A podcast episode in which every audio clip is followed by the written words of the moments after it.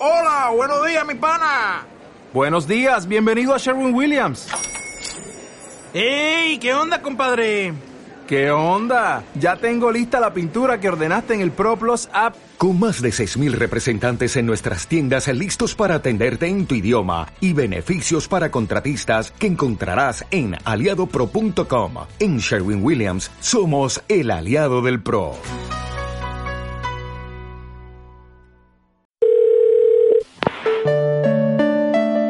Hola, has llamado a ¿Puedo hablar? el programa presentado por Perra de Satán y Snorkel, y no puedes dejar ningún mensaje porque aquí las únicas que hablamos somos nosotras. empieza ¿Puedo hablar? Seguramente que muchas de las personas que hacen podcast hoy en día, que es una cosa como muy moderna hacer podcast, todo el mundo tiene un podcast. No eres nadie si no has hecho un podcast. Nosotras hemos llegado un poco tarde también, como a la vida. Pero es que eh, lo que iba a decir que seguramente muchas de las personas que hacen podcast pues soñaban con su programa de radio, con su, yo qué sé, con su coletilla, con su en directo para toda España. Yo no era una de ellas. A mí la radio nunca me ha gustado, ni hacerla por supuesto, ni escucharla. Pues está bien saberlo eh, ahora que llevamos cinco podcasts ya. Gracias por Pero- tus confesiones. Pero de repente un día, pues hay una persona, que yo lo he dicho mil veces, tampoco voy a revelar nada nuevo, pero por si acaso aquí alguna llamada de rebote, hay una persona en España que a mí me vuelve loca en todos los sentidos, que es ni más ni menos que no nuestro invitado, sino su amigo, que es el hematocrítico, por favor, un beso desde aquí. Que Anda, él, lo, que lo que él haga, mira, ha hecho un cuaderno de verano para niños, pues yo también me lo he comprado. Lo que él haga, yo allí la primera Pero lo has- o sea, te lo has comprado y lo has hecho.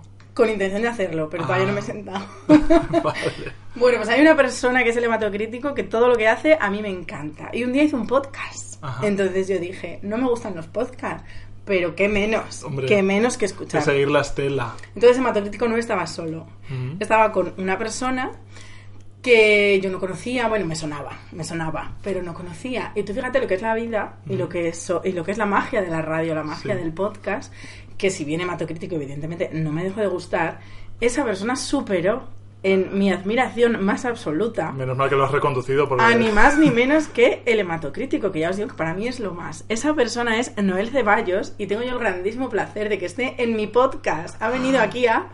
¿Puedo hablar? ¡Qué ilusión! Hola, ¿qué tal chicos? Bueno, vaya montaña rusa, ¿eh? Yo al De, principio... emoci- de emociones. al principio estaba de bajón, pero luego al final me he venido arriba. Uf, yo, es que esto ha sido muy intenso, yo me voy ya. No- Pues no- nada, si no, no importa, puedo aportar nada. Lo, dejamos arribísimo. Yo quería Sí, sí. decir también, porque a lo mejor hay gente que no te conoces. Probablemente nuestro público no te conoce, ¿por qué? Porque eres un hombre blanco heterosexual. Cis. Eso es cierto. Entonces es cierto. no eres nuestro target. Y, eres y eres target. el primer hombre cis hetero que pisa nuestro programa. Yo obligué que Menos mal que no nos pisas en la cara, que es lo que suelen hacer los hombres cis con nosotras. Obligué que estuvieras porque había que hacer el cupo. El cupo hombre blanco heterosexual. Está guay, está ver, Sí, guay. tenemos que tener todas las El voces. 10%, cariño. Pero este hombre, bueno, eh, mm, para describirlo con una sola frase.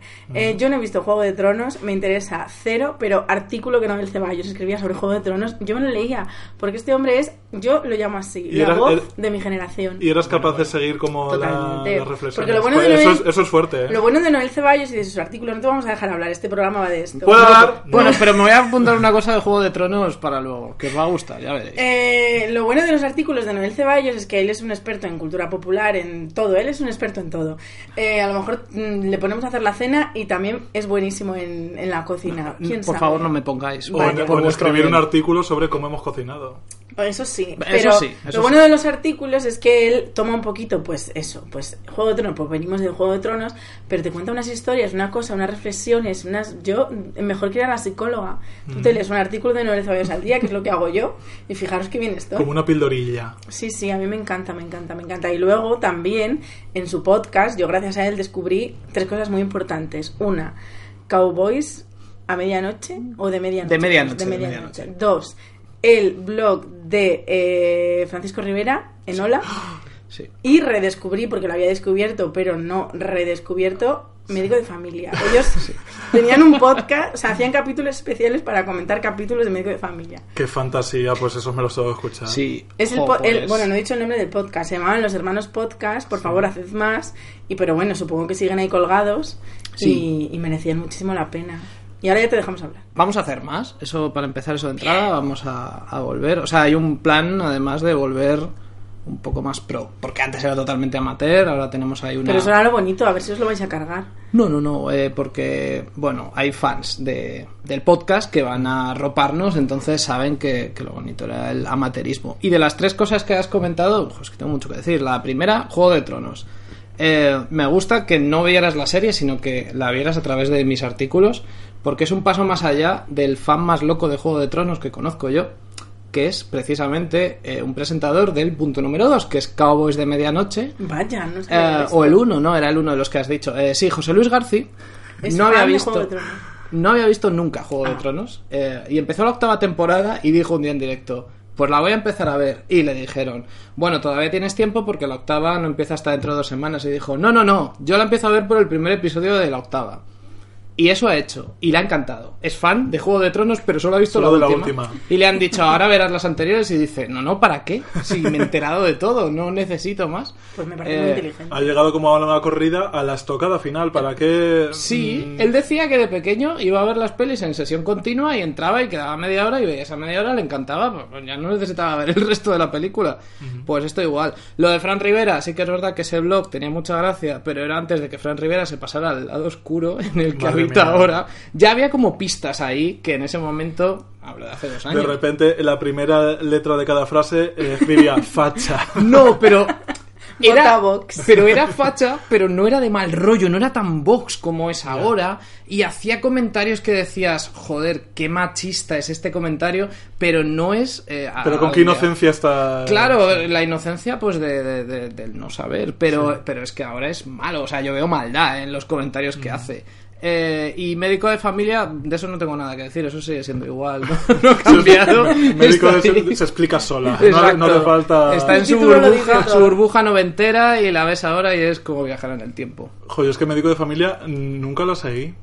Yo tampoco. No, yo Y- tampoco. Yo- o sea, lo empecé a seguir, vi cuatro capítulos que fueron los que hicimos del podcast y ya está, no he visto más. Y sin embargo recuerdo, o sea, ca- casi con cada detalle, ese momento transmedia de Sí. Telecinco en el que tú decidías si se casaban o no. ¿Os acordáis Ah, de bueno, eso? sí, sí, sí. Que tú llamabas Sí. al... no- 902. 902 tal, tal, tal, 01 si querías que se casaran y al 02 si Qué querías que no. Y es que además habían grabado las dos cosas porque salían las dos cosas como en multipantalla y yo aquello me parecía, Qué vamos... pioneros. Pero hicieron la versión light porque esto se lo inventaron en los cómics de Batman y era tenías que elegir si el Joker mataba a Robin o no y salió abrumadoramente que sí. Madre o sea que si posiblemente hubieran dicho que quieres que muera Emilio Aragón, los espectadores los lo habrían No, matado. moría eh, Marcial. Moría Marcial, sí, pero eso no lo decidió, lo decidieron Que los eso ta- también era fuerte que un Sí. personaje tan importante muriera. Un poco Hombre, precursora claro. de Juego de Tronos. Pero también. estamos tú y yo diciendo que es importante sin haberla visto. Pero Total. bueno, entendemos que es importante por la conmoción que hubo al día siguiente en el colegio. Pero yo- Totalmente. ya era como el final de la serie, o sea, ya daba igual. Como si en el último capítulo de Juego de Tronos muere, pues, mm, bueno, para ti va a ser un nombre que no. Vale, Yo, gracias a ti, ya lo sé todo. A mí- Muere Pepito, que ha salido en las otras siete temporadas, pues no da igual. ¿Y quién era tu favorita eh, no viendo Juego de Tronos? Yo siempre fui con Aria. Siempre fui con Aria. Estaría a tope, ¿no? Sí, sí, sí. Sí, porque tú que no, No. has visto Juego de Tronos podrás decirnos hasta qué punto ha calado en la cultura popular Juego de Tronos. Porque en nosotros todos. estamos dentro. Claro. En todos. En todos nivel. Eh, O sea, sabes ha llegado a, si ha llegado a Primark, Sí, hombre, claro. Ahí está, está. en la cultura Sí. popular. O sea, tú sabes perfectamente quién es Arya Stark y el desarrollo Sí, de ese sí, sí. personaje perfecto. Yo no sé el desarrollo de ese personaje. A ver, yo sé que es hija del Stark este al que le cortaron la cabeza y la pusieron en un palo. Sí. Y que ella era así muy brava. Sí. Y entonces se montó la vida por su cuenta. Y a mí lo que realmente me hizo elegirla como favorita es que se folló a uno que me gustaba de skins. Sí. Es- eh, spoil- spoiler. Y sí. entonces yo dije, ay, este chico, qué maravilla que vuelva a hacer algo y encima esté más bueno. Mm. Y entonces yo dije, bueno, pues si a Aria le gusta este, a mí me gusta Aria, ya está. ¿Leísteis la, la columna de Paul B. Preciado en el país sobre Juego de Tronos? Claro que no. Eh, Yo solo- yo solo mucho, leo en el pero. ¿qué era exactamente? Paul B. Preciado es este filósofo queer, Sí. eh, tran- uno es un hombre trans, ha transicionado y ha escrito muchísimo sobre ello y tal. Tiene el manifiesto contrasexual, que es como la Biblia queer, Testo Yonki, que es cu- cuando él se inyectaba testosterona de manera completamente eh, fuera del sistema médico y tal. Y escribió una reflexión sobre Juego de Tronos y decía, por ejemplo, esto, que Arya y Brienne ¿Quién es Eh, Brienne? Este ya no lo tengo yo. Es la marimacha. Ah, es un señor. Ah, vale, ya ¿Has visto. Star Sí. Eh, sí, sí, sí. sí Vale, pues esa es la también. La Capitana rubia que mide 7 Sí. metros. Mm. Eso, eh, huelga decir que vamos a hacer todos los spoilers que queramos, que para eso es nuestro podcast and not yours. Bueno, y, ya sale hace tiempo la serie, Sí. la gente la ha visto. Si Eh, tiene tres horas ya no es spoiler. Lo hubieras visto, guapa.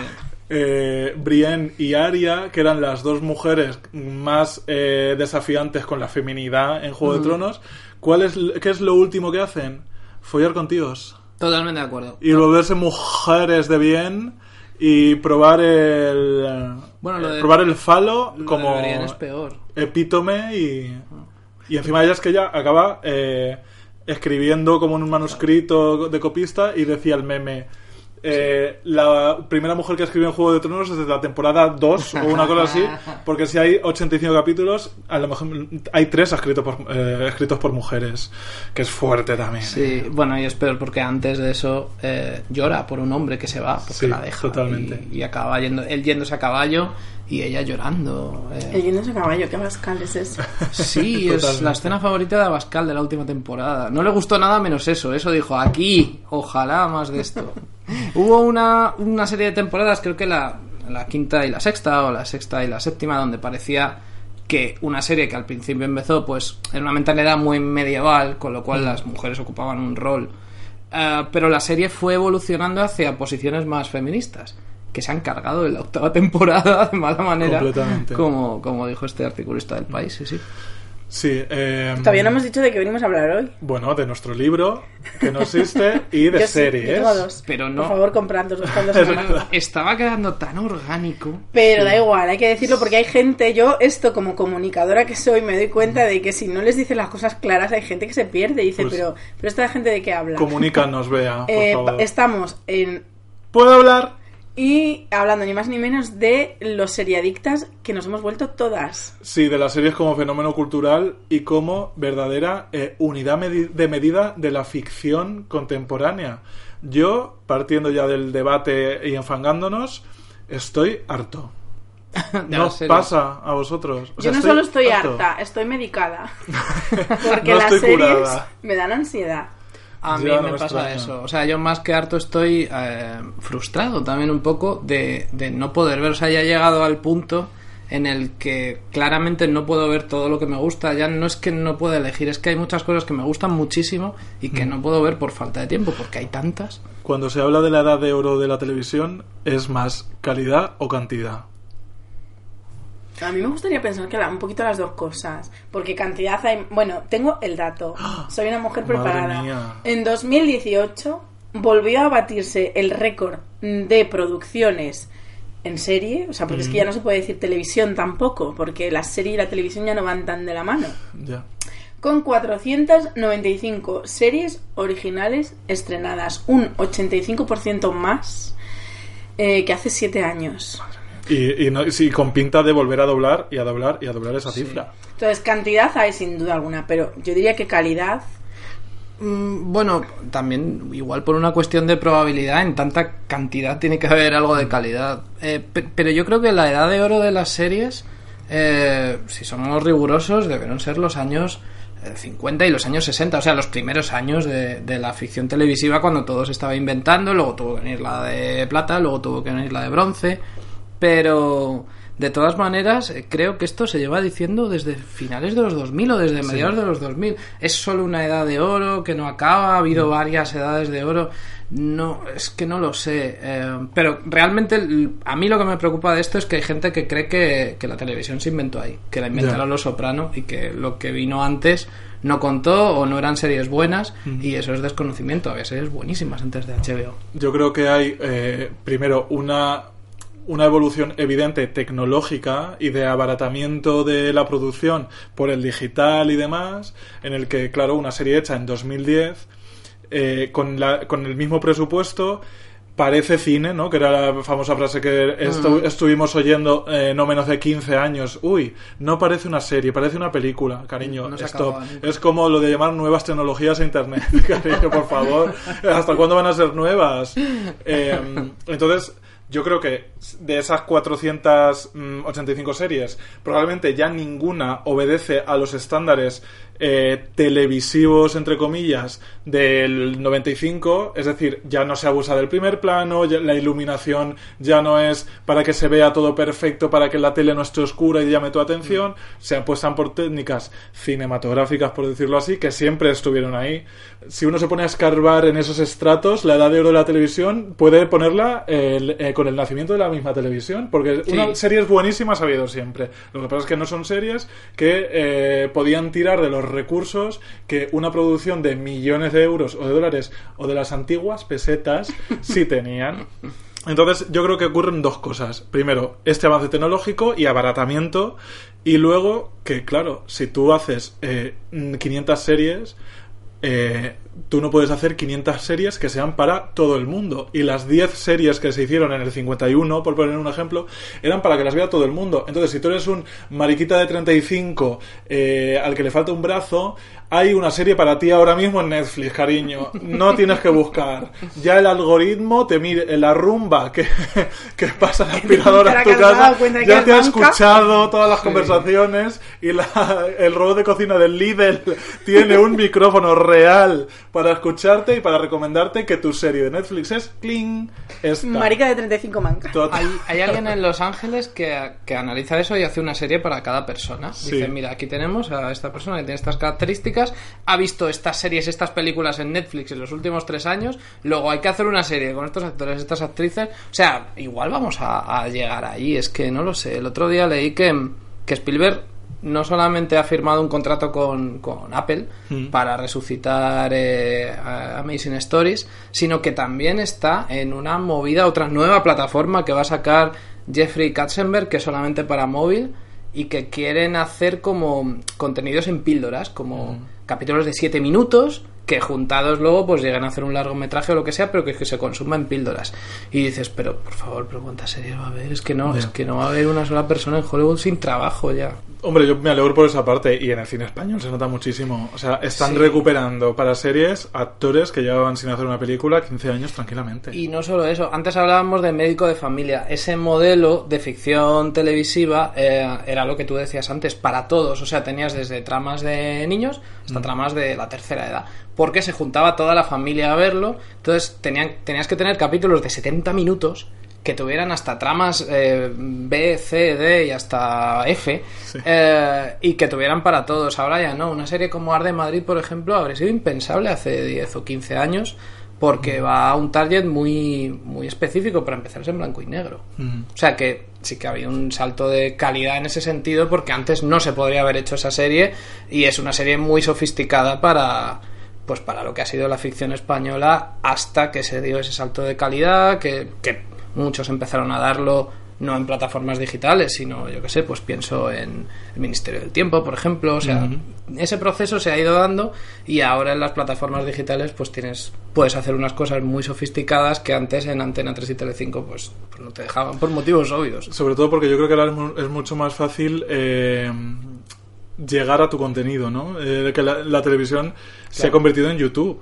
completamente. Sí, sí, Eh, sí. O sea, es que ya ni la televisión, es que, eh, eh, sin ir más lejos, en los estudios Tucán, eh, donde yo además vi- vivo mientras no hacemos el podcast, es que nosotros no tenemos antena. No tenemos la tele sintonizada y, no, claro. y no lo echamos de menos, porque al final cuando hemos querido ver eh, que son la, el 1% de las veces televisión en directo, te la pones en internet también, como si tú, te pones un canal de YouTube. Real. Yo en Salamanca viví tres años sin tele. Mm. ¿La eché de menos? Pues no. Mm, No, no. pero Yo, veías- para mí lo más importante es que yo pudiera ver Cuarto Milenio. Pero Salvado ese me metía- escollo. Fundamental. Yo me metía no, en mi tele, Mm. que mi tele es como los pimientos del pan. A veces funciona y a veces no. Entonces eh, me veía mi cuarto milenio y el resto no necesitabas la tele para nada, es Ya. totalmente cierto. Pero no nos olvidemos que todavía hay una población que no sabe usar un teléfono y que sigue tirando de tele y series que se emiten en televisión y, y que aunque, bueno, sí, sí que han bajado, ya no hay tantas series en tele, ¿no? Aunque luego Bueno. están los canales secundarios porque, por ejemplo, Divinity ahora está viviendo, viviendo un boom de series turcas. Madre de 4 mía, de la sí, tarde sí, a sí. 10 de la noche, De cada hora tienes una serie turca diferente y está teniendo muchísimo éxito. O sea, la gente A ver, se a- sienta en su casa a otro- 6 sí. horas de serie turca. Pero porque las promocionan mucho en Telecinco. Yo solamente veo, bueno, a veces veo Sálvame los viernes, pues no me preguntes por qué, pero veo cinco minutos de Sálvame todos los viernes. Eh, y es lo que me promocionan. mantiene vivo. por pre- Y es lo prescripción que me mantiene facultativa. vivo, sí, lo necesito. Eh, y promocionan, o promocionaban antes una serie que se llamaba Estileto Vendetta, que es una de estas que dices tú, turcas. Eh, pero claro, si te la venden como un gran evento, pues al final, si tú eres consumidor de Salma, dices, joder, tengo que ver esto. Porque es que no paraban de hablar y de más ella. con ese nombre. No, no, Estileto claro. Vendetta, que luego, que luego en. Turquía, turte, mía. porque Yo estoy final- aprendiendo turco gracias a Divinity. Ay, al final la busqué en Wikipedia y en, y en, y ¿Y de en qué iría? realidad. ¿De qué Pues no lo sé, pero luego traduces el título y no era eso, era como los problemas de una familia. Pero aquí dije, vestiré tu vendetta. Pues joder. es la, la, como era, los problemas crecen, ¿no? Sí, sí, sí, No, a ver, yo creo que era un poco revenge, o sea, era un poco de, pues, de una venganza muy Mm. jodida, pero con, yo qué sé, con, igual la mataba con estiletos, ¿no? Con no moda. sé. ¿Vosotros creéis que, que ha cambi- han cambiado las series o hemos cambiado nosotras? Las dos cosas. Las claro. dos cosas, pero las ¿Qué cambia cambian antes, el hombre o la serie? Hombre, antes has dicho Los Soprano, que Los Soprano es como la serie de referencia para nombrar eso, cuando todo cambió y simplemente porque, porque Los Soprano terminaba abiertamente, no terminaba, no sé. No, pero ya desde el primer capítulo eh, es, sí que es verdad que venía de, de cosas que había antes, porque David Chase ya trabajaba antes, pero, pero abrió muchísimo el abanico, tenías un protagonista por primera vez. Es que claro, ahora que ya hay tantos protagonistas como Tony Soprano y los hubo durante la década anterior, estos hombres eh, horribles, pero que a la vez eran pintados como heroicos, eh, bueno, pues que tenían sus principios, ¿no? Breaking Bad, Mad Men, es que luego se convirtió en, en la norma, pero en el 99 era la excepción. Nunca había habido un mafioso como Tony Soprano que tuviera que ir a, a la psicóloga porque tenía problemas y fue una ruptura y fue una revolución. eh, pero, pero claro, también sentó un modelo que luego se ha repetido hasta la saciedad. Ya, es lo que decimos, que cuando uno se pone a ver el Big Bang de la nueva televisión, en realidad es que te puedes remontar, porque Twin Peaks es muy anterior a, Hmm. a Los Sopranos y es una serie que ha sido constantemente reivindicada y demás como... Y emitida en Telecinco, Sí, cambio- cambio de paradigma. Y además, como siempre vamos a volver a Garci, Garci presentó, presentó un programa especial en Telecinco eh, sobre Twin Peaks porque fue un fenómeno, fue un fenómeno Mm. en España, en Estados Unidos, allí donde se estrenó. Luego es verdad que no tuvo mucha descendencia, tuvo algo de influencia en series como Expediente X, por ejemplo, pero no hubo ninguna serie que se atreviera a llegar hasta allí o que pudiera replicarlo. Pero en su momento fue un fenómeno. Eh, y todo el mundo estaba loco con la pregunta de quién mató a Laura Palmer. Garci presentó un especial, y no sé si en ese especial o en otro programa de Telecinco, pero invitaron a Rapel. Eh, Para que adivinara quién mató a Laura Palmer. Sí, dijo que el hombre manco. Ay, El hombre Le manco, salió, le salió en las 35 ca- años. le salió en las cartas. El- ojalá el hombre Qué manco de 35 años grabe Netflix. No, un, un personaje que no, no fue él. No tuvo nada que ver. Pero fíjate, el boom series está ahí unido al boom nostalgia a nivel Twin Peaks volvió, un poco por Sí. obligación. Bueno, ya lo decía Laura Palmer. Sí, ya lo... Nos volveremos a ver en 25 años. Pero esto no es un buen ejemplo de, de vuelta nostálgica porque no tenía nada de nostalgia luego, o sea, era, era otra cosa. Eh, no sé, no es, no es por ejemplo un capítulo de reunión de Friends que dicen que se va a hacer. Es y el- que- otro eterno. Se lleva eterna diciendo noticia. 20 lleva años diciendo 20 también. años y siempre hay rumores de quién lo está bloqueando, cada vez lo bloquea uno distinto. Deberíamos haber invitado a Rapel Para a que este dijera, para que se dijera, va a hacer vamos a ver. 13 de septiembre de 2020, vuelve Friends. Pero no, sí que hay mucha nostalgia en la tele, pero y Twin Peaks parecía que iba a ir por ahí, pero luego no, a mí me gusta más la tercera que la original. A mí me gusta más la tercera que vivir, de hecho. Con, eso, con ese capítulo que de esa explosión nuclear. Bueno, Y ese, ese- esos 50 minutos de, digo, esto para la reina Sofía, cariño. sí, sí, sí, sí. Eh, y, y volvemos a lo mismo, no va a tener descendencia porque es que no hay nadie que, que vaya allí. Mm. Yo en este en esta sobreabundancia, eh, yo creo que hay un poquito también de, de como ahora nosotros elegimos lo que vemos, nos parece mejor. ¿Sabes? Pero yo creo que Claro, cual- son cualquier, muy conscientes de eso. cualquier persona que eh, vea cuatro horas de series al día, que perfectamente es cualquier seriéfilo estándar, eh, y eso o decía el, fan de Divinity. Recordad. eso cuando se decía el español medio ve cuatro horas de tele al día y decíamos, madre mía, esta gente y tal. Cariño, Claro, te que- pones eh, Chernobyl y las veas cuatro horas y estás haciendo exactamente lo mismo. Estás viendo cuatro horas de televisión como la eliges tú, te parece que estás haciendo un ejercicio intelectual. ¿no? Eh, bueno, y dicen que eso no es tele. No, a ver, yo veo series. Yo no veo televisión. Eso lo he oído yo muchísimo. Sí. Eh, bueno, es lo que decíamos antes de parece una peli. O sea, hay como un complejo de inferioridad. Pero ya no, o sea, eso se le dio la vuelta porque Ah, ahora pero, mismo... pero aún así dicen que ven series, que no Sí. ven tele. Y que, o sea, como diciendo, yo veo mis series de calidad. Yo tampoco veo cualquier serie. Si, ¿no? si la ha recomendado Garci, cariño, Hombre, no es televisión. Efectivamente. Sí, bueno, sí, ¿qué sí. series estáis viendo ahora? Había que hacer esta pregunta. ¿Qué estás viendo tú ahora? ¿Qué estoy viendo yo ahora? Bueno, estoy viendo eh, la serie de Nicolas Winding Red, eh, demasiado viejo para morir joven, en, en Amazon Prime, que, que yo la estoy viendo, me está gustando mucho, pero soy consciente de que esto es una rareza y un producto de nuestro tiempo, eh, porque Amazon se ha gastado un montón de dinero en hacer una serie de arte y ensayo muy rara para un público muy minoritario y no sé si eso se va a poder mantener en el futuro. Es que no sé si esto es sostenible. Tampoco sé si el modelo Netflix es sostenible. Están perdiendo un mogollón de dinero eh, porque se han empeñado en que cada miércoles tienen que estrenar, cada miércoles, cada viernes tienen que estrenar contenido nuevo en su plataforma y al final eso no, no se puede sostener. Entonces, no sé, no sé si lo que estamos viviendo ahora es un paréntesis y luego empezarán a cerrar plataformas porque esta burbuja va a explotar o no. Pero de momento lo estoy disfrutando.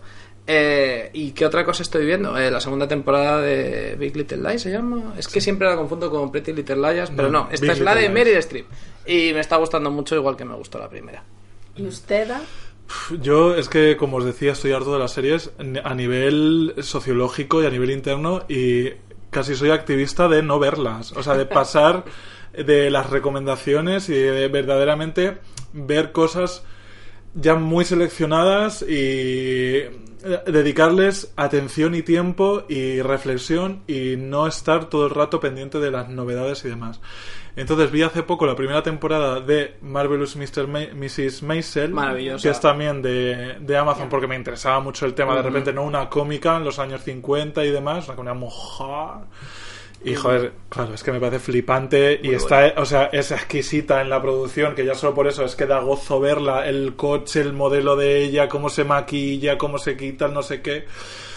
Y mm, me ha encantado. Pero en mi activismo hay una segunda disponible que todavía no he visto porque eh, necesito mis tiempos. Podría haberlo hecho, pero el fenómeno atracón y demás eh, te roba, o sea, te roba la experiencia de que una, una historia que te, te están contando, una historia de ficción, que precisamente su baza es que vas a estar mucho tiempo Claro. con esos personajes y te van a desarrollar las, las tramas y demás, y al final, es que ¿cuánto es Juego de Tronos o Mad Men? 100 horas.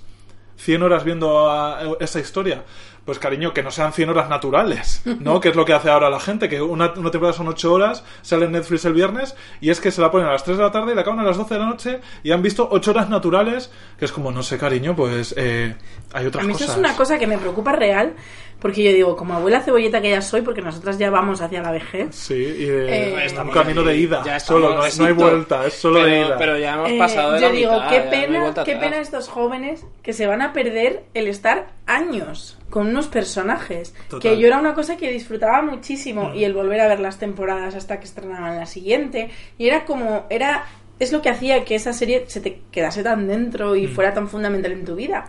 Porque yo, una pregunta que me hago, bueno, todavía no he dicho qué serie estoy viendo yo. Voy a terminar antes esa Venga, pregunta y a reflexiona y luego contestas. No, al revés. Venga, Mm, voy a decir primero qué serie estoy viendo. Yo soy una freaky también y me encanta la historia del arte. Entonces yo estoy viendo una serie que se llama Civilizations, que está en filming porque es eh, una historia de las civilizaciones a través del arte. Y a las pruebas me remito, Y que es living. la mm, tercera vez que la nombras en el, porca- en el Es que me, podcast. me está encantando y la estoy viendo despacio, Claro. capítulos de 50 minutos y acabo de terminar Black Mirror, que lo terminé también ayer por la noche, y la última temporada, y Black Mirror también, que me encanta. Pero ahora lanzo una siguiente pregunta, que se me ha olvidado, por cierto, que estaba yo diciendo. Eh, a ver. Estabas reflexionando. Sí, de eso, de que las nuevas generaciones... Sí, no van a Ah, estar sí, años. que cómo puedes tener una serie favorita, o sea, ¿cómo sabes cuál es tu serie favorita si este año has visto 60 series, las has visto en fast Sí, sí. food, en plan um, cada viernes una, Cada se- o sea, cada semana una mínimo. y cómo, cómo Claro. puedes llegar al final del año y decir, pues mi serie favorita Mm. en la que me quiero gastar el dinero del Funko es esta. ¿Y cómo sabes cuál es tu episodio favorito? Porque si te has dado un atracón y has visto ocho horas seguidas, No los o sea, distingues. No los cada episodio tiene una estructura y un arco de temporada, pero luego cada episodio tiene su... No los distingues, es que a mí me gusta, eh, pues eso, primero saber quién ha escrito cada episodio y luego ver qué es lo que me está contando ese episodio en concreto y cómo encaja luego en el, en el todo. Sí que es verdad que el modelo de Netflix lleva a que haya algunas series que estén tendiendo ya a funcionar más en el todo que, que en las partes, pero no sé. Por ejemplo, ahora una serie como otra que estoy viendo yo que se me ha olvidado deciros, porque están, ahora estoy viendo en plataformas, estoy viendo DVDs que me compré. Madre mía, iba a Es- un VHS. Sí, o- porque no tengo VHS, pero si no, sí, porque es Colombo. Y Bueno, Colombo, ¿cómo va a ser esto? y ¿Estás Colombo es una Colombo? serie. Claro, es que si ves un capítulo solo, da igual, o sea, son. Eso sí que dan películas autocontenidas porque el personaje nunca tenía más presentación más allá de. O sea, eh, el primer acto no sale Colombo nunca. Ves al asesino cometiendo el crimen. Entonces tú ya sabes quién es, ese- quién es el asesino. En el segundo acto entra el detective a investigar. Y lo único que tienes que saber de él, que te lo dice enseguida, es que tiene una mujer a la que nunca vemos, pero de la que siempre habla, y que se hace el tonto, pero que en realidad es muy listo. Entonces tú puedes ver el cuarto episodio de la séptima temporada, que da igual. Lo entiendes Lo entiendes perfecto. perfectamente y es una historia autocontenida. Eh, te presentan a un criminal eh, siempre. Además, son el anticolombo siempre porque son gente muy que se cree muy lista. Y Colombo es un tío muy listo que se hace el tonto. Eh, y quieres que les cace. Quieres que este tío, del que se ríen porque se creen que es tonto, les acabe pillando y metiendo en la cárcel. Es la serie más satisfactoria del mundo. Cuando llega al final dices, ¡Toma! Nunca falla. cabrones del mundo es que siempre van a ser capturados por gente buena como Colombo, mi héroe personal. Sin embargo, ahora eh, muy pocas series yo creo que apuestan por la autoconclusión en los capítulos, Ninguna, porque es que ya no ninguna. interesa que veas una hora, interesa que veas ocho. Black No, Mirror, claro, ya el- que la estoy solo Black. Mirror, solo las, las antológicas. Pero bueno, cada vez hay más. anto- no, no tanto episodios antológicos como Black Mirror, sino temporadas antológicas como la de OJ Simpson o El asesino de Versace. Eh, en realidad es todo American Crime Story. Pero si no te interesa OJ Simpson y si te interesa Versace y ves esa Con temporada. American no, Horror Story pasaba igual. y ¿no? American Horror Story igual, todos tenemos nuestra temporada favorita, porque es que además entre ellas tienen puntos en común, pero también son muy diferentes. La del hotel no tiene nada que ver con la del manicomio, por ejemplo. Yo, eh, dentro de mis cruzadas personales, que estoy descubriendo que son muchas, no puedo ya desde hace años con la Ryan Murphy. O sea, eh, no puedo más con los plot twists cada dos minutos. Sí. O sea, bueno, igual también por saturación, minutos. porque le, le encargan 20 series al año al final. Pero con el mismo modelo todas, porque Sí. intenté ver Pose, que por tema no me puede interesar más una serie, y es que al, al segundo capítulo tuve que dejarla porque es que no puedo más con que este chico haga una cosa y parece que no la va a conseguir, y al siguiente plano, cuando volvemos a su historia, la consigue, y al siguiente se la vuelven a quitar, y luego aparece un personaje, y luego otra vez. O sea, por favor, stop. Please stop this immediately. Ryan Murphy. Y me parece que el modelo Ryan Murphy está calando también, ¿eh? Sí, bueno, eh, creo que ha firmado en exclusiva un contrato con Netflix, o sea, la- lo se Vamos estaba se estaba prodigando tanto que, que al final Netflix ha tenido que decir no no te pagamos lo que quieras pero pero te tenemos nosotros y no, Bien atado. no las demás sí sí ¿Cuál es vuestra serie favorita? Nosotras que somos más viejas y hemos dedicado años de nuestra vida Hmm. a ver series, así solo podrías decir una. pues otra autoconclusiva totalmente que es eh, Twilight Zone. Eh, la, la anterior la antigua la original porque el remake no me ha gustado nada. Pero sí yo creo que Twilight Zone. Y luego de la que más fan he sido activamente eh, Buffy. Fíjate que yo nunca vi Buffy y creo que como maricón incluso me falta eso, ¿no? Eh, Porque ha habido ¿qué- mucha- ¿qué te voy a decir? Es buenísima. Ha habido un fandom queer ahí súper Sí. fuerte con Buffy. Sí, eh, porque es que es una serie que ya desde la, creo que la tercera temporada empezó a, a tratar esos temas pues de manera muy abierta como no se estaba haciendo en, en- en ninguna cadena similar en ese momento que era pues eso, finales de los 90, principios de los 2000. Eh, fue muy importante en ese sentido, sí. Yo, em, ya que no puedo decir estos Royal Manzanares, Claro que puedes, es tu podcast. ¿Esto, esto qué plataforma la tiene Filmi? eh. Flixolé. Eh, joder, te lo iba a decir, Flixolé, verdad. Literalmente sí la tiene. Sí, sí, sí, sí. Sería Y- muy interesante ver un... que- Deberíamos hacerlo como... Es que estaba haciendo live- un chiste y me he de dado cuenta de que no es un chiste, es que Live, existe. live viewing de Robada de el- idea a los el- hermanos podcast, vamos a del hacer un piloto de los Royal Manzanares. Ojalá. Fun fact, cuando mis padres vinieron eh, hace unos meses a pasar el fin de semana a Madrid, eh, ya de- después de todas las actividades del Museo del Prado y demás todo el día, llegamos a casa y digo, ¿qué les pongo que se puedan entretener? Y les puse el piloto de Hostal Real Manzanares y estábamos todos gagging, Es que no me vamos, lo- no lo con esa aparición de Reme. No que es imaginar. verdaderamente antológica, con la gallina cristal dentro de una caja, con el padre, que era Rafael Alonso, gran actor del cine español. O sea, una fantasía. Mm. Es que igual Flixolet tiene toda la filmografía de, de Lina Morgan Sí, entera. o sí, sea, sí, sí. Bueno, Cerezo lo tiene todo, Bueno, prácticamente, claro, claro. claro, Eh, pero eh, sí, yo a nivel eh, vital, Hostal Real Manzanares me dejó una huella indeleble y cada vez que tengo oportunidad eh, la saco a colación. Lo primero que yo grabé en VHS fue Hostal Real Manzanares y aquello me parecía brujería. Pero, eh, pues bueno, voy a decir Six Feet Under. También. Claro. Eh, que es de, es de- esas primeras grandes series de HBO y de esas primeras... mm, eh, yo creo que quizás la primera no machirula, porque Los Soprano, Twin Peaks incluso Sí, podría pecar de... Deadwood, no Sí. me digas. Hay criminales, hay muertes, hay venganzas y tal, y de repente en Six Feet Under hay muchas muertes, pero todas por causas más o menos naturales o accidentales, y lo que hay es una familia siendo diseccionada hasta el- la última fibra de cada músculo y en cada articulación en un viaje también súper intenso a lo largo de los años que yo creo que es muy difícil de reconstruir eh, pues eso, viendo temporadas, cada, una temporada al día, ¿no? Eh, son cinco, si no me equivoco, no recuerdo mal.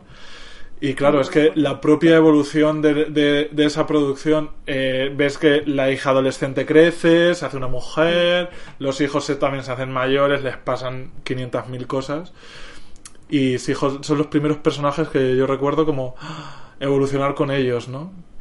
Y yo la vi, no, evidentemente no la vi en al día, En su día era muy pequeño, pero eh, sí, la, la ¿Está en veías alguna plataforma ahora? HBO, ¿no? Pues Es de, sí, es de- es bueno, de sí, HBO. sí, sí. Por si alguien quiere verla, pues Mm. yo también voy a copiarte un poquito y decir primero la serie que marcó mi vida, un antes y un después, y luego mi serie favorita. Hemos hecho trampilla. Sí, la serie que me, que me marcó, que me dejó huella, que me pilló en la adolescencia y me cambió para siempre, es, por supuesto, Compañeros.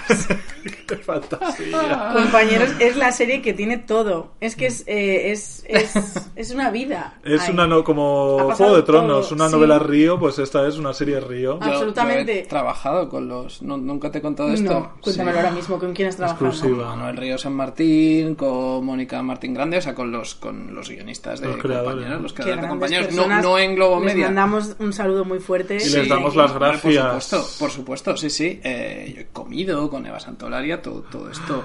O sea, yo he vivido tu sueño, me estoy dando cuenta. No, porque mi sueño, yo realmente tengo un sueño que voy cumpliendo poco a poco. Yo quiero una foto con cada persona que haya pasado por compañeros. Entonces yo voy por la calle mía. y me encuentro a Miguel Reyán y lejos de decirle qué gran actor eres, me encantó el bosque animado, cualquier... no, yo le digo, madre mía, bacterio. Es un gran actor. Totalmente. y, o sea, es un actor increíble, pero fíjate cómo será de persona que es todavía mejor persona de actor. Yo, que actor. O sea, yo creo que es una de las personas más amables, educadas y entrañables que he conocido en mi vida. O sea, Y es que lo bueno de compañeros tremendo. es que eh, tenía muy buenos actores. Concha Velasco, bueno, a ver, tampoco es que Sí, la el paradigma de eh, la buena actriz española, Bueno. pero es muy grande. Sí. Una Concha Velasco. Tina Sainz. Es que, o sea, todo lo bueno. Y luego más- también tenía a Francis Lorenzo. Sí. Pero lo hacía muy bien, lo hacía muy bien. A mí como Alfredo me lo creía. Hombre, bueno. como hermano de Miguel Reyán ya no tanto. Bueno, es que era ¿cómo era hermano Ma- de Miguel Reyán. eso María. Rebellón. Era, Mar- es María Rebellón, ¿no? Eh, ¿Cómo sí, es? creo que sí. Creo que Eh, sí. La limpiadora, ¿cómo se llamaba? No, no era Mari- María. María sí. Rebellón, la Ah, actriz. puede se me ser. acaba de ir. Eh, A mí bueno, también. Búscalo, búscalo. Ni Vamos que a- tuviéramos aquí todo el conocimiento de la humanidad a golpe de clic. Busca ahí Verano Azul porque, porque es Sí. algo así. Julia, Eh, la sí, chiqui. bueno, era la madre de, de, De Lolo, Valle de- y de Lolo, el gran Vale. Lolo. Tenía una temporada Lolo que jugaba al ajedrez maravilloso. Sí, esa me encantaba. Bueno, Yo me pero- sentía muy pero- identificado con Ah, tú Lolo. también juegas Jugaba al ajedrez. al ajedrez ni más ni menos que con Clara Lao. Ah, Es verdad, es verdad que tenían ahí una historia de amor. Es que todos los buenos, o sea, todos los actores importantes de hoy Sí. estuvieron ayer en compañeros. O sea, es que es cantera absoluta. Y luego, todo bueno. todo esto te acordarás, hubo un, ya al final, o la segunda mitad de compañeros, donde los epílogos eran locuras, salían ovnis, Sí, había... un, un- me acuerdo de un dinosaurio Sí. corriendo por No, el- luego se lo... Sí, es verdad, había un colegio. capítulo que, bueno, pues que era como unos huesos de dinosaurio y al final el dinosaurio salía... eh, El y sí, mejor epílogo de todos fue el efecto 2000. ¿Tú te acuerdas de eso? Sí, me acuerdo, pero es que se lo, la Tierra. se lo pregunté y les explicaron, o sea, me explicaron que les dejaban hacer lo que querían, era como el epílogo. Había un corte de publicidad grandísimo, la gente se iba a dormir, el epílogo no lo veía nadie, ya eran las doce y media de la noche de un día entre semana, en Antena 3 pues la gente se había ido a dormir, entonces en el epílogo se volvían locos. Sí, sí. Pequeño dato, el cast en IMDB de compañeros son 472 nombres. Pues yo debo tener como 70 fotos, o sea que me queda muchísimo. Todavía te queda, ¿no? Y efectivamente era María Garralón. ¿400 cuántos has dicho, perdón? 474. 474. No olvidar que si hay 474 nombres, hay en realidad 475 personajes. Porque Raúl Peña. Sí, sí, totalmente cierto. Totalmente Raúl cierto. Peña en la segunda Empezó temporada. haciendo de hacker, que se llamaba. PC, y acabó con otro Y acabó personaje. de malote nazi o algo así. Fantasía. Bueno, es que había Sí. una temporada que, que el de farmacia de guardia se hizo nazi. Eh, esto igual la tendríamos que ver Ay, ahora. eh, ¿cómo era? El pelirrojo, César. César. Ese, yo cuando jugábamos a compañeros en el patio, yo era César. Bueno, pues, Jugabais a compañeros, pues, claro, a compañeros. Siento mucho que te tocara a César porque ese personaje era un mierda, o sea, era un veleta. Jo. Hubo dos capítulos que fue nazi, luego hubo dos capítulos que fue otra cosa. No tenía personalidad. Pues Estaba Los También, también es verdad. Ya, pero joder, pasar por la etapa nazi y que, y que tú- luego tus compañeros te dieran un tirón de orejas de ay, que ha sido nazi dos semanas, ¿eh? Que no se vuelva a repetir. Beatriz Carvajal. Deja de hablar a esa persona. Haciendo de Marisa. Sí, eh, Pat Vega, Pat Vega salió en compañeros, esto es eh, 100% real. Eh, Toda, toda la gente buena. esto y, es y ahora un episodio de compa- especial compañeros. Tuvo una, una segunda. ¿Cómo se llama eso? Una segunda generación. Sí, con Raúl Arevalo. Con Raúl Arevalo, Mm. ni más ni menos. Y uno de ellos se quedó de profesor. eh, Miguel. Eh, el- Luis Mí. Luis- Luis Luis Mí, se quedó de que era, profesor. era eh, guionista de, Sí. de la serie. Sí. Ad- Además de uno de los protagonistas, información que yo leí sorprendidísimo en la revista Megatop, a la que era, de la que era fiel lector. Y ya dije, esa, esa serie que me marcó la vida y ahora mi serie favorita. Por Sí. favor, The Office, entre paréntesis, NBC, La americana. la americana. sí, eh, estoy de acuerdo. Es que a mí me gustan las dos por igual. Son... No, a mí no. O sea, ¿No? reconozco todo el mérito absoluto A mí me encanta la americana, de ¿eh? la inglesa, Sí. pero la americana creo que coge lo mejor de la inglesa y lo lleva todavía Sí, sí, es, es otra cosa y estoy de acuerdo. Es que no me canso, o sea, todavía hoy sigo en Twitter una cuenta que se llama eh, Toby Hater, arroba Toby Hater, mm, Michael Gary Scott, mm, que solamente eh, tuitea frases, mira, vamos, teniendo aquí... Es que además es un chiste recurrente lo de que haya alguien en la oficina al que se odie de una manera irracional que luego copiaron en. Parks and Recreation y en un montón de series. Porque funciona muy Porque bien. es que funciona Es que, muy o sea, bien. Y era tan arbitrario. Al azar, Sí. vamos a leer eh, un... Mira, el primero que me ha salido es Pamela Madignon. Pero, eh, claro, es que como mi, mi English pronunciation no es del todo buena, A ver, Traduce, traduce pero... simultáneo. eh, no, pero es que esto es un chiste en inglés. Jan dice, surely you aren't serious. Y Michael dice, of course I'm serious. And don't, can- and don't call me Shirley. Pero eso es un chiste de aterriza como puedas. Pues mira, se lo han, se lo han puesto a... Es tal cual un chiste de aterriza como puedas. ¿Y sí, qué sí. tengo aquí? A ver, Kinda, good news, bad news there. I was able to be on... Ah, sí, esto, mira. eh, dice, esto es una situación de buenas noticias y malas noticias. Eh, fui capaz de estar en la... O sea, llegué a la escena del crimen tan rápido porque yo estaba en el car, en el coche, perdón, que la atropelló. Cuando atropelló a Meredith. Soy muy buena haciendo traducción simultánea del inglés, me acabo de dar cuenta. Fíjate, Hay- una, una faceta más que haces con éxito. Es Es verdad. increíble. Otro éxito para Hay un episodio de, de, de Office que tiene el, mi arranque preferido de un episodio de sitcom que es cuando hacen parkour. Eh, y, y es, es realmente muy gracioso. Es que Pero sobre todo es que hay un momento que dice Jim, pone un vídeo de parkour y dice, esto es parkour. Lo que hacen ellos no es parkour. Y su manera de hacer parkour era como subirse en un sofá, pero muy lento, o sea, todo muy, muy ridículo. Es que no, lo mejor. ¿Tú has visto The Office? La vi entera y al día eh, en su momento, Qué sí, sí. Y, la- y me vi la británica. Yo además soy una mujer leída y en mi, mi en el máster que estudié eh, mi trabajo de fin de máster iba sobre sitcom contemporánea, eh, sobre género, autoría y demás. Entonces, The Office era una de, la- de las fuentes, pero The Office la inglesa. Que hay una diferencia, bueno, Eh, bueno, a ver, yo de, creo que... de tono y tal, pero bueno, sienta las bases. La inglesa era cínica y la norteamericana es humanista. O sea, en el fondo había un cariño por los personajes que, que en la inglesa no estaba porque, porque era casi apocalíptico ese tono que tenía. Sí, Ricky Gervais nos, eh, Que va, que va. Y No se cuando, andaba con chiquitas. Pero y cuando lo hacía era para ridiculizarlos más. O sea, no, no, no tenía calor humano esa serie. En cambio, la, la americana... a Claro, a mí lo que me gusta de la americana es que al principio, cuando copia más a, Sí. a la, a la inglesa las dos primeras temporadas, no te puede caer bien Michael Scott, el protagonista, porque es gilipollas. No. Pero luego, o sea, yo, bueno, eh, he visto tres veces The Office, Madre mía. pero el último capítulo de la séptima temporada, que es cuando Michael Scott se va, solo lo he visto una vez porque no puedo volver a Claro. verlo. Directamente no puedo Mm. pasar por ahí. Pero recuerdo que había un episodio que era un punto de giro, que es uno que están haciendo un anuncio para la compañía esta de papel que tienen.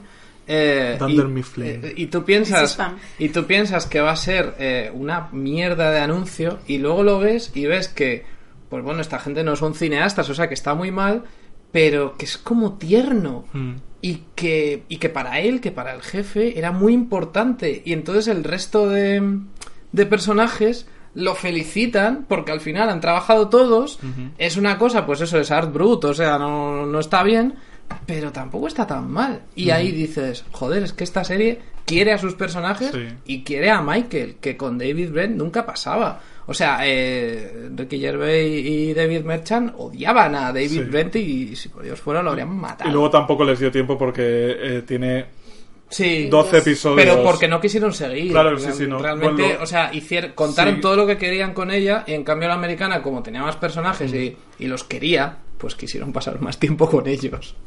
Totalmente, porque ¿cuántos episodios hay de Office? De Office? 150. Son- sí, son, me parece que son nueve temporadas. A Sí. 25 Y las pesetas. primeras no eran de 25, pero vamos, Pero de la sí. 3 en adelante sí.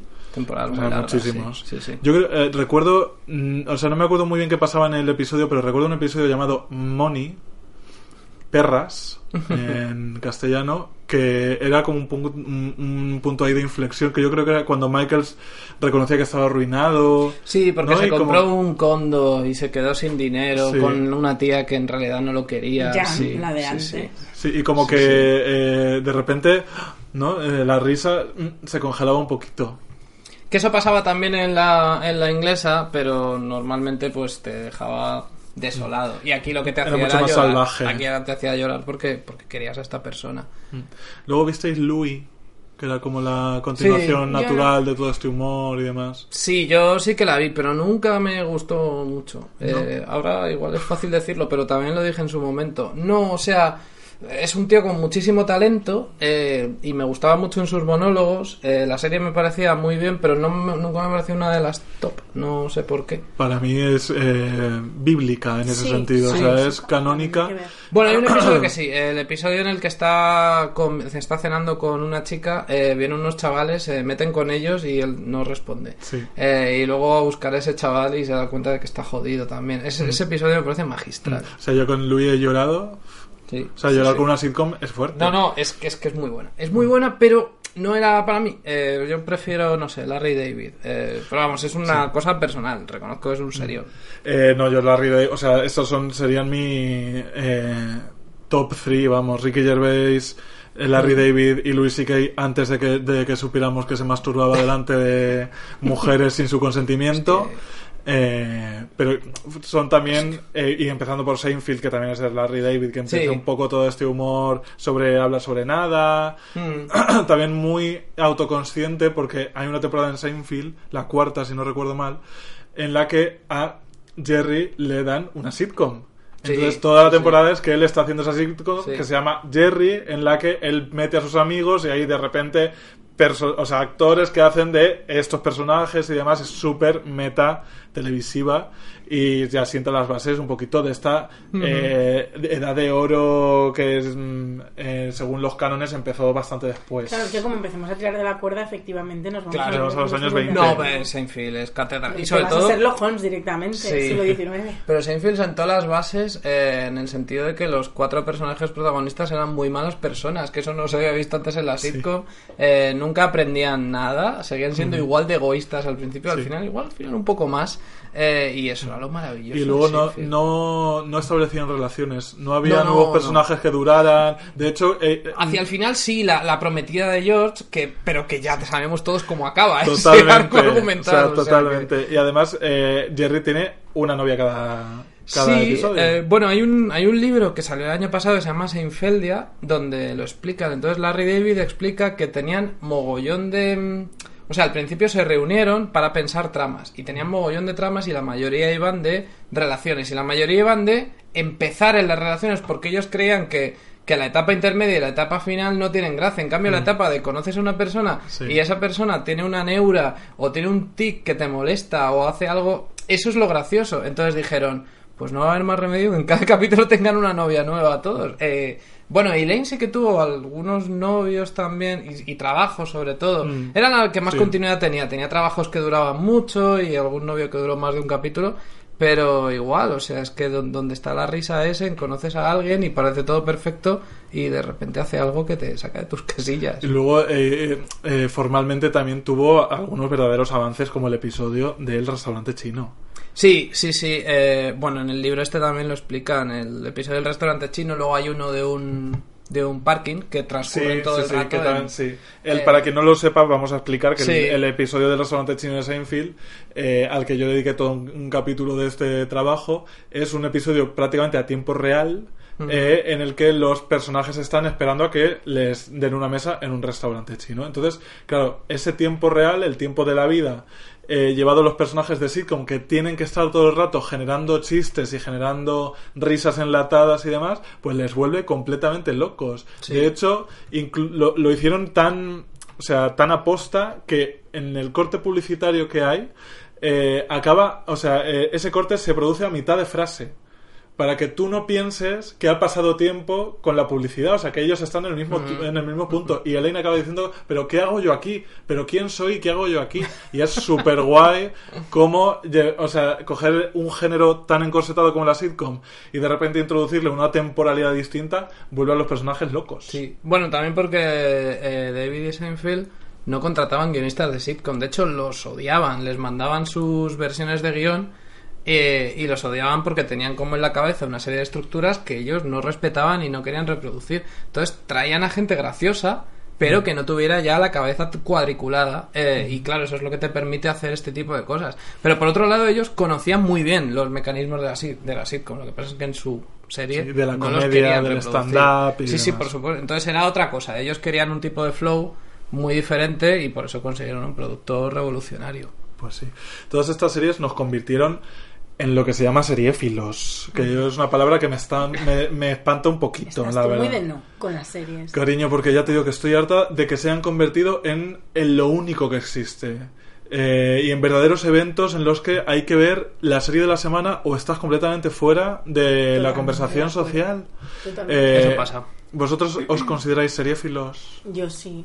O sea, yo soy seriéfila porque me gustan las series, porque siempre estoy viendo una serie, porque disfruto y porque, no sé, porque sí, porque ya está, porque me gusta. Pero dentro de, la- de lo- de los productos culturales, digamos que la serie es, es tu producto cultural de preferencia. Hombre, yo a mí me gusta pensar que es la película. O sea, creo que lo que más a mí me gusta que me de todo de toda la vida, o sea, desde que era nada, a mí lo que me gusta es que me cuenten historias. Sí. Me da igual que me las cuentes así de tipo a mí, que me hagas una serie, que me hagas una película, que me hagas un documental, que me hagas una canción, Unas sombras hagas un- chinescas unas incluso. sombras chinescas, unos mm, Muppets que me encantan. me da igual, me encanta que me cuenten historias, pero sí es verdad que yo siempre he sido más de películas que de series, pero creo que por primera vez en la historia, como los datos que ofrecí antes, Sí. creo que este año, yo que soy muy friki de Film Affinity, de mirar mis propias estadísticas, Sí.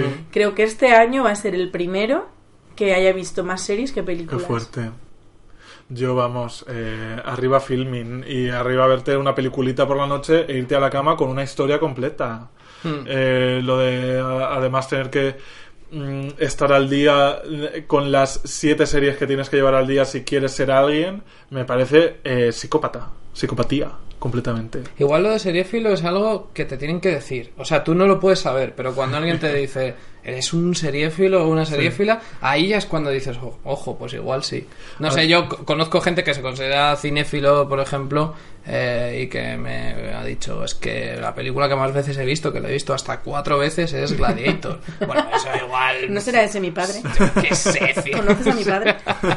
Pues mira, te iba a decir. No, es que cinéfilo, pues no, sé, no sé lo que significa y tampoco sé lo que significa. Cinéfilo, según Garci, creo que era Garci, era haberse visto 25.000 películas. Es verdad, es que Madre claro. O sea, si. Entramos ya en este mundo cuantitativo, no lo sé. Yo no. Odio, Creo que este, este capítulo debería dejar de llamarse series y llamarse Garci. Garci, sí. Ojalá. Especial Garci. No, si hacéis un especial Garci en la segunda temporada, llamadme, ¿eh? Pero vamos. Eh, lo de duda. seriéfilo es que a mí me da la impresión de que ahora no tanto, pero durante unos años fue muy importante en términos identitarios para mucha gente. Porque antes las series eran frikis. Sí, el que o veía sea, series era sí. otra cosa. Era como el que Sí, le gustaban sí. los cómics y era un poco como el que le gustaba, yo que sé, eh, la cultura japonesa. Sí. Veía series. Antes las series, además que lo, antes, mm, ese momento, yo que sé, años 2006, 2007, 2008, 2009, ver una serie no era fácil porque tenías que saber cómo encontrarla en internet y todas esas cosas. eh. Ilegales. ilegales que no os vamos a decir para que no las hagáis en No, casa. Ya no que- lo hace nadie. Claro, se ha pasado de Sí las moda. hace, sí las Sí, hace. Yo, sí, ayer. Más de lo que pensamos, ¿eh? Ayer, mm, por mm, porque sí solté un tuit de me apetece ver tal documental y no está en ninguna plataforma y me dijeron, pues toma el link de torrent y dije, es que ya ni me acuerdo de cómo se, De cómo hace, se hace eso. eso. No puedo, o sea, no puedo porque no me acuerdo, no sé Ya. hacerlo. Y, mm, y eso, ser seriéfilo era eh, no solo eh, ver series, en el sentido de que había muy poca gente que veía series, con lo cual te daba eh, una pertenencia a un grupo pequeño, exclusivo, diferente, sino que te lo tenías que currar, porque no era, Sí. no era fácil ver. O sea, yo me acuerdo de ver Sí. Perdidos Mm. y, y- y, mm, no era fácil ver Perdidos. Yo- No todo el mundo Claro. veía Perdidos, los que lo veíamos estábamos locos. Perdidos yo creo que marcó el inicio del, del seriéfilo en España. Mm. Es que Pero fue muy fuerte, Quizá Perdidos. un poco House también, porque había un momento en el que ver House, Pero House no y, daba ana- por la y ana- tele. sí, y Anatomía de Grey te distinguía socialmente, me explicas. Pero sí las daban en cuatro, cuando nació cuatro. Sí. Sí. Eh, pero Perdidos no la emitían en televisión. Y sin embargo fue un fenómeno. Mm, Bueno, luego la dieron en la 2 un poco, ¿no? En la Sí. 2 me parece que era, y Sí, luego en Y luego en pero también en como... Fox, en Fox es- Y mar- cosas maratonianas de toda la tarde, ¿no? Sí, sí, sí. Y el episodio final en cuatro. eh, Sí, con- a las Casi 6 de la directo. a mañana. las seis de la mañana con, cinco minutos que se perdieron Total. para siempre. Yo me levanté también, ¿eh? Para Sí, verlo. Eh, es verdad, creo que tenía más sentido en aquellos años, o sea, hace ya como más de 10 años que, que ahora. Es que ahora todo el mundo ve, o sea, es que el mainstream y Es que mi madre ve series. O sea, si mi Por madre eso. este fin de semana pasado la, la- uy, la ha enseñado, no seré yo madrileña. Eh, le he dicho, mira, pues así funciona Netflix, esto así, bueno, lo básico, Netflix Basics for Moms. Eh, pues le he explicado para que ella vea, porque claro, yo me encanta, que ahora también es un término muy de moda, el true crime. Me encanta que me cuenten un asesinato real. Entonces yo a mi madre se lo contaba porque mi madre, hay ciertos asesinatos que vivió, r- estaba allí ella presente. En el coche, Eh, como- Madre mía. y entonces, pues eh, yo le digo, mamá, pues te acuerdas de esto, pues tú te acordabas de esto, pues viviste esto, ¿y qué se decía de esto? Y no sé qué. Entonces ya le piqué el gusanillo. Dijo, hija, yo también quiero verla. Entonces le enseñé a mi madre a ver Netflix. En el momento que mi madre ve, ne- ve Netflix, ser seriéfilo ya no tiene mérito. Porque mi o madre sea, ya ya Es como ya ser perdido, lector. Bueno, sí. Yo soy lector porque leo, pues todo el mundo lee. O sea, sí. Bueno, es verdad. ojalá. Bueno, a ver, digo, digo, yo- o las, los nombres de las calles, o sea, leer, creo que leemos todos. El champú. Es curioso que digas lo de lector o lo de literatura porque me parece que con la sobreabundancia que tenemos de series eh, nos vamos a convertir en consumidores de esta de ficción televisiva como lo somos de literatura es decir que tú de repente te, te pones a leer eh, una novela La Regenta del siglo XIX, de repente una novedad que te han recomendado pero que no es un fenómeno, ¿no? Y que te ha recomendado tu amiga de la que te fías, eh, después eh, te pones con la serie que, o sea, la serie de libros que estén de moda Hmm. eh, que toquen, pero paras para leerte una cosa que te interesa porque la dejaste a medio no sé cuántos, o sea que eh, Es que, claro, ya, ya no se puede ver la serie al día que mm, sale cada día y que lo- de los que mm, los medios recogen información cada día. Pero ¿cuántas mejores series de la historia llevamos ya? Sí. Bueno, la 20. última, En 2019. Chernobyl, Chernobyl Sí, o sea- es la, la última, sí, sí. Eh, no, sí que es verdad. Yo que sé, habrá gente dentro de 10 años que vea, descubra, redescubra Perdidos y para ellos será como la regenta. Totalmente. Qué fuerte. ya, y nosotros sabemos, habremos estado allí. Sí, yo lo viví eso. ¿Qué? De Madre mentira. mía. Ahora todo el mundo lo vivió, ¿no? Que es verdad. Que nos lo bajábamos. Y, y no, y no era solo darle un botón y tenerlo todo ahí en la tele. Volverá, que imitando un poquito a Baker, eh, volverá Perdidos, pero series como compañeros, esas ya no volverán. Decían de Juego de Tronos que es la última serie que veremos juntos. Pero Sí. Es que eso también mola un montón, lo de ver una serie en colectividad. Creo que también era lo guay de ver series. Ya, pero ya es Comentarlas, imposi- ya es inventarte imposible. cosas y todo eso se está perdiendo y a mí me da pena. Yo me estoy volviendo un poquito polla vieja ya, Mm. porque veo a las generaciones posteriores a mí y digo, qué pena lo que os estáis perdiendo. Bueno, creo que Amazon lo va a intentar muy fuerte con El Señor de los Anillos, pero yo en ese proyecto no tengo nada de fe, porque es que solo lo pienso y me entra la bajona otra vez esto. Ya, totalmente. Además es que eh, yo- hay tal necesidad de cubrir espacios que Mm. se están generando series. O sea, de meter un pedo y me ha comprado Amazon los derechos del pedo para tres episodios en una miniserie. Pues vería eso antes que El Señor de los Anillos, porque además es un, además se ha dicho que es un proyecto personal de Jeff Bezos, que le gusta mucho Tolkien y que quería tener esa serie en su plataforma. Se van a gastar un montón de dinero y yo no sé si eso va a funcionar o no, porque es que las películas eh, generaron, no sé, como todo un lenguaje y toda una iconografía y un universo que la serie no va a tener más remedio que copiar, porque lo copió hasta, hasta Juego de Tronos. Sí. O sea que es muy difícil que inventen algo sobre lo que ya hizo Peter Jackson. Eh, no lo sé, quizá me equivoco. Y, y la gente está oyendo este episodio dentro de 20 años cuando El Señor de los Anillos de Amazon ha Sea la un serie éxito, más exitosa. Y están diciendo, vaya gilipollas, invitasteis ese día. ¿Para cuándo la serie de Harry Potter? Pues cariño, acabará pasando, ¿eh? No tengas, Eh, no tengas la menor no duda. Hay, no hay la menor duda que cuando acaben Animales Fantásticos va a empezar el reboot de Harry Potter con Daniel Radcliffe haciendo de Sirius Black y esto lo vamos a ver nuestros ojitos. Es ya muy difícil ser original, ¿no? Sí, en sí. el planteamiento. Bueno, eso es que el rumor es que Warner eh, propuso hacer un reboot de Harry Potter immediately y Rowling dijo, ¿y si os escribo yo una saga original? Y ahí de ahí nació Animales Fantásticos, porque si no, ahora iríamos ya otra vez Harry por, Potter 2. por la 2, por eh, ¿cuál era? La Cámara de los Secretos, Harry otra Potter vez. 2.1. Again, sí, sí, sí. Lo hicieron con, con Spider-Man, o sea, no... no Ahora no- Harry Potter es una mujer negra. Bueno, eh, Hermione. Hermione ya lo fue. En, en el Ah, sí. teatro. Hermione, sí. Sí, cuando hicieron la Hubo obra de teatro. Bueno, eh, no, es que hubo gente directamente que lloró, pero. bueno. Esto es un tema interesante también que podemos sacar a la palestra, que es eh, cómo la ficción televisiva ha dejado de ser hegemónica por lo que decíamos, porque ya hay mi- millones de públicos atomizados y demás, y de repente están encontrando temas y puntos de vista no transitados, digamos, no tan transitados en, en la ficción comercial o independiente y demás.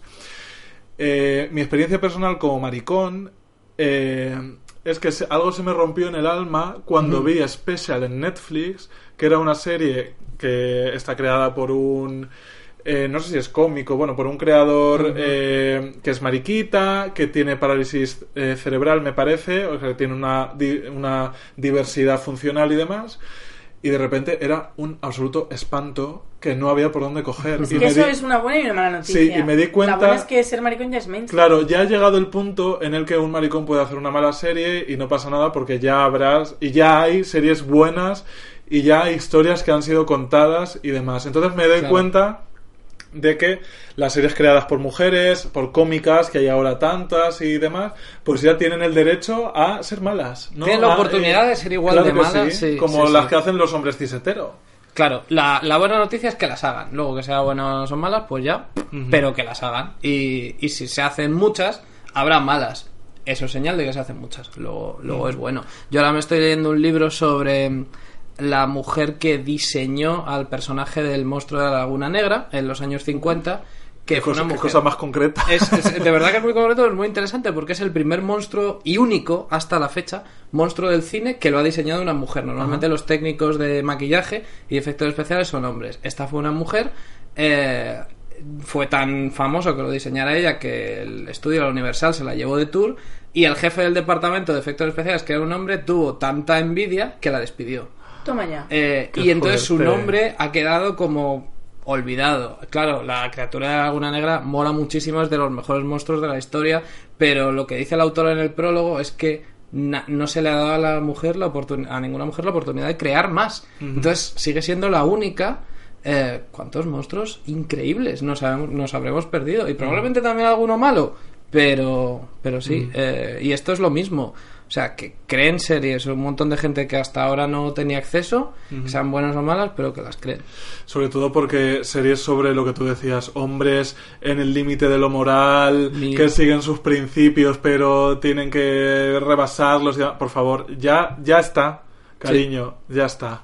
Esto lo digo yo mucho con la música, que es como eh, las, las canciones de cuánto me gusta esa chica o cuánto me hace sufrir esta chica siendo yo un hombre cisetero. Cariño, ya están los Beatles, ya lo hemos oído en 500.000 veces. Está bien que haya de, de, de otros palos y de otros ámbitos. Para mm, cerrar este bonito podcast dedicado, dedicados a las series, Ya, pero sí, si llevamos hablando cinco sí. minutos. pues han sido eh, cuatro y medio. Bueno, Eh, Siempre tenemos esta bonita costumbre de que el invitado elija, así de frente y de repente, una canción para despedir el programa que sea importante para ti. ay, madre Y nunca avisamos para que sea realmente No, no, sí, sí. un brete. Bonita palabra.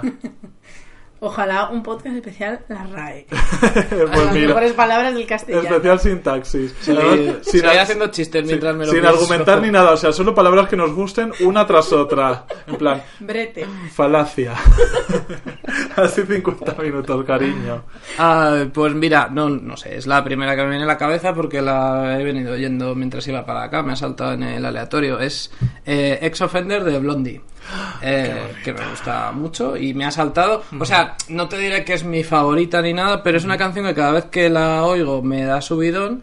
Eh, me parece que es sobre un tema que se ha tratado poco, que es que te pare un agente de la ley eh, y tú sepas que lo has hecho mal, que has hecho algo malo, pero a la vez te quieras follar a esa persona porque representa la ley, quizá eso te pone. eh, y es un temazo, es un Sí. tema. Y Debbie Harry, que tiene una muy reivindicable carrera como actriz. Que yo Sí, siempre lo digo, bueno, hombre. trabajó en Cronenberg ya. Claro, Videodrome. Sí, sí. Has trabajado con Isabel Coixet. Es ¿Ah, verdad. sí? es Cronenberg, verdad. Sí, Sí, sí. Cronenberg y Coixet, las dos grandes Cs. de- La única, la única persona del mundo que ha hecho esto. Totalmente. Sí, pues sí. con la voz de Deborah Harry, que es ídola personal también mía, eh, y con su ex offender, despedimos este bonito.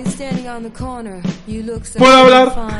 Ya le iba a decir. Gracias, Noel, por Muchas gracias por acompañarnos. invitarme. Un placer. I laid my heart on the line.